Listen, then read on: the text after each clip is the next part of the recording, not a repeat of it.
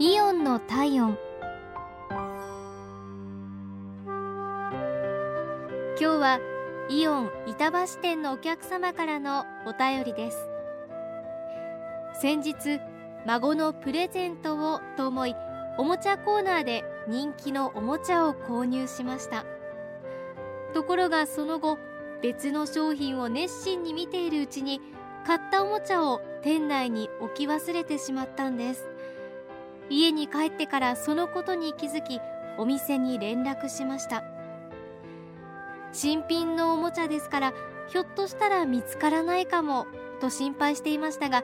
すぐにお店から置き忘れた商品が無事見つかった旨を丁寧に電話をいただきました。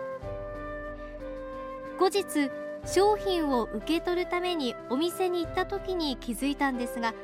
時折ガードマンの方が見回っておられました。